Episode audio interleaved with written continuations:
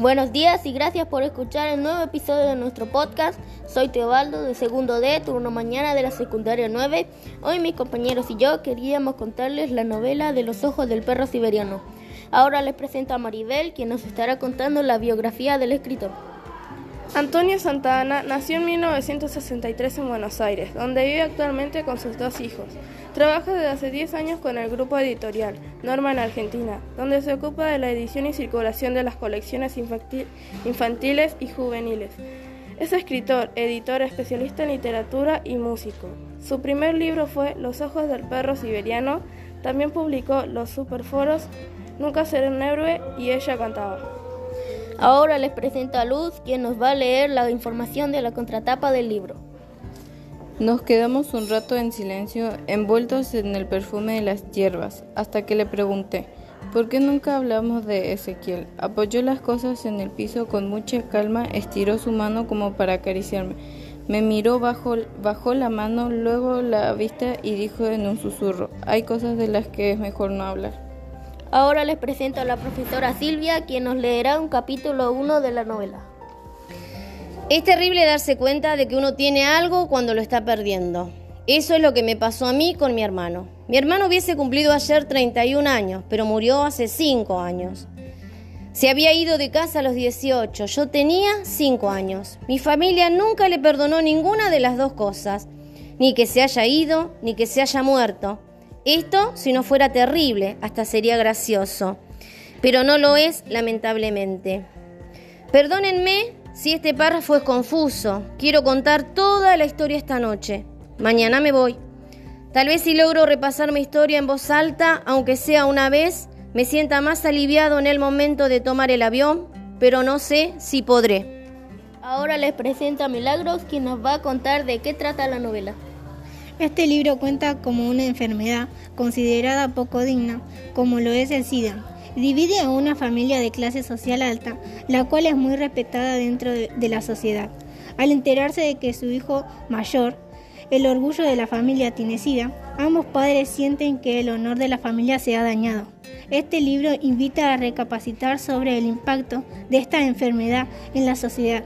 Los afectados no solo sufren por razones de salud, sino además se ven horriblemente discriminados hasta por sus propios familiares, como en el caso del protagonista de la historia, quien es completamente abandonado por sus padres al enterarse de su enfermedad.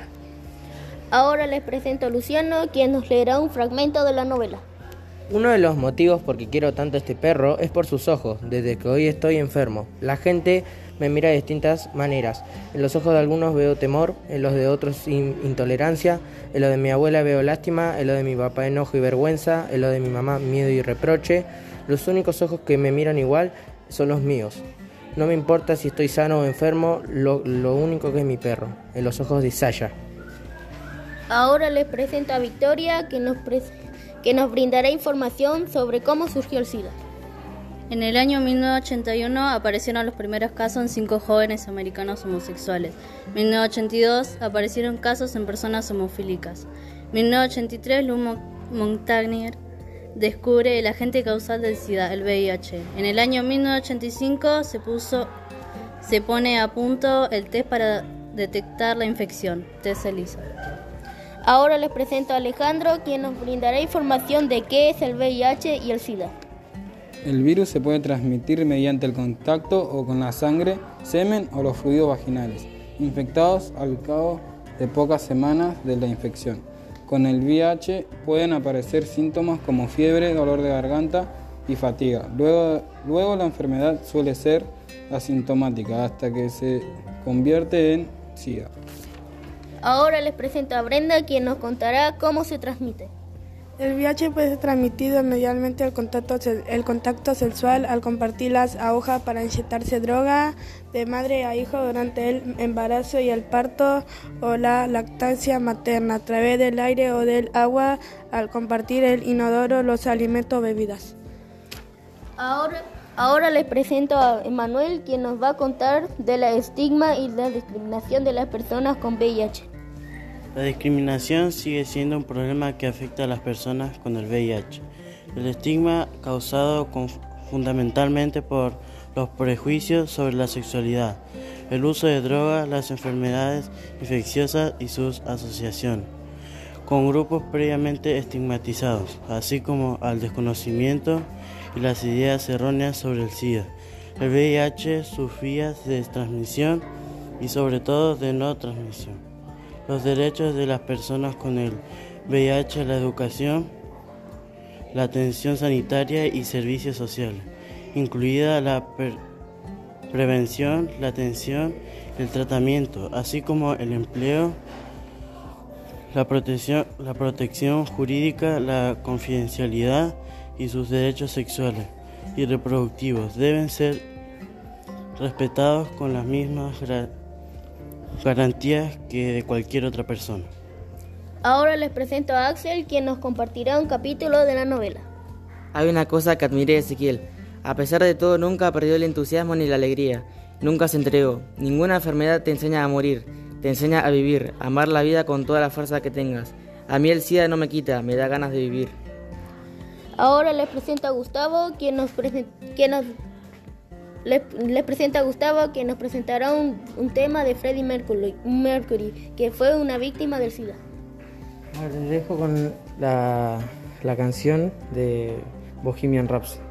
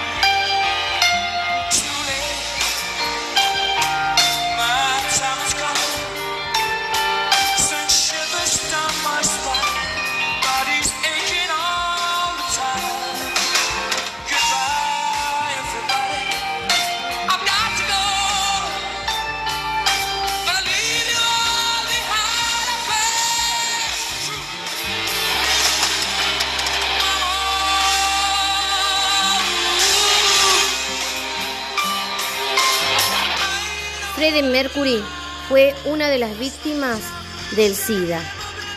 No discriminemos al enfermo del SIDA, informémonos.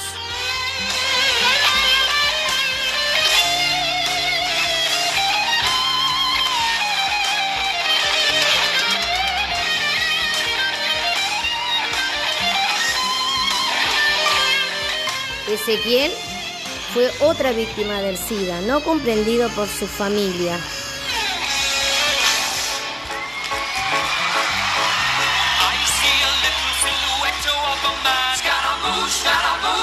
to the bottom.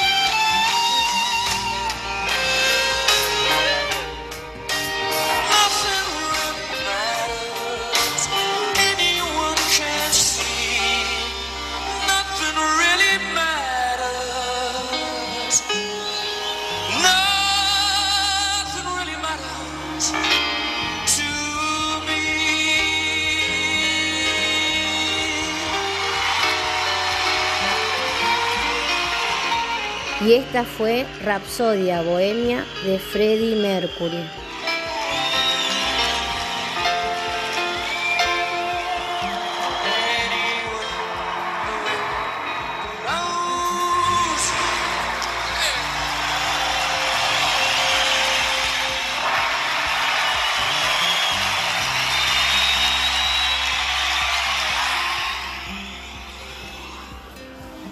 Esta novela nos deja con un mensaje de no discriminar a las personas con SIDA. Queridos oyentes, los esperamos en el siguiente episodio de nuestro podcast.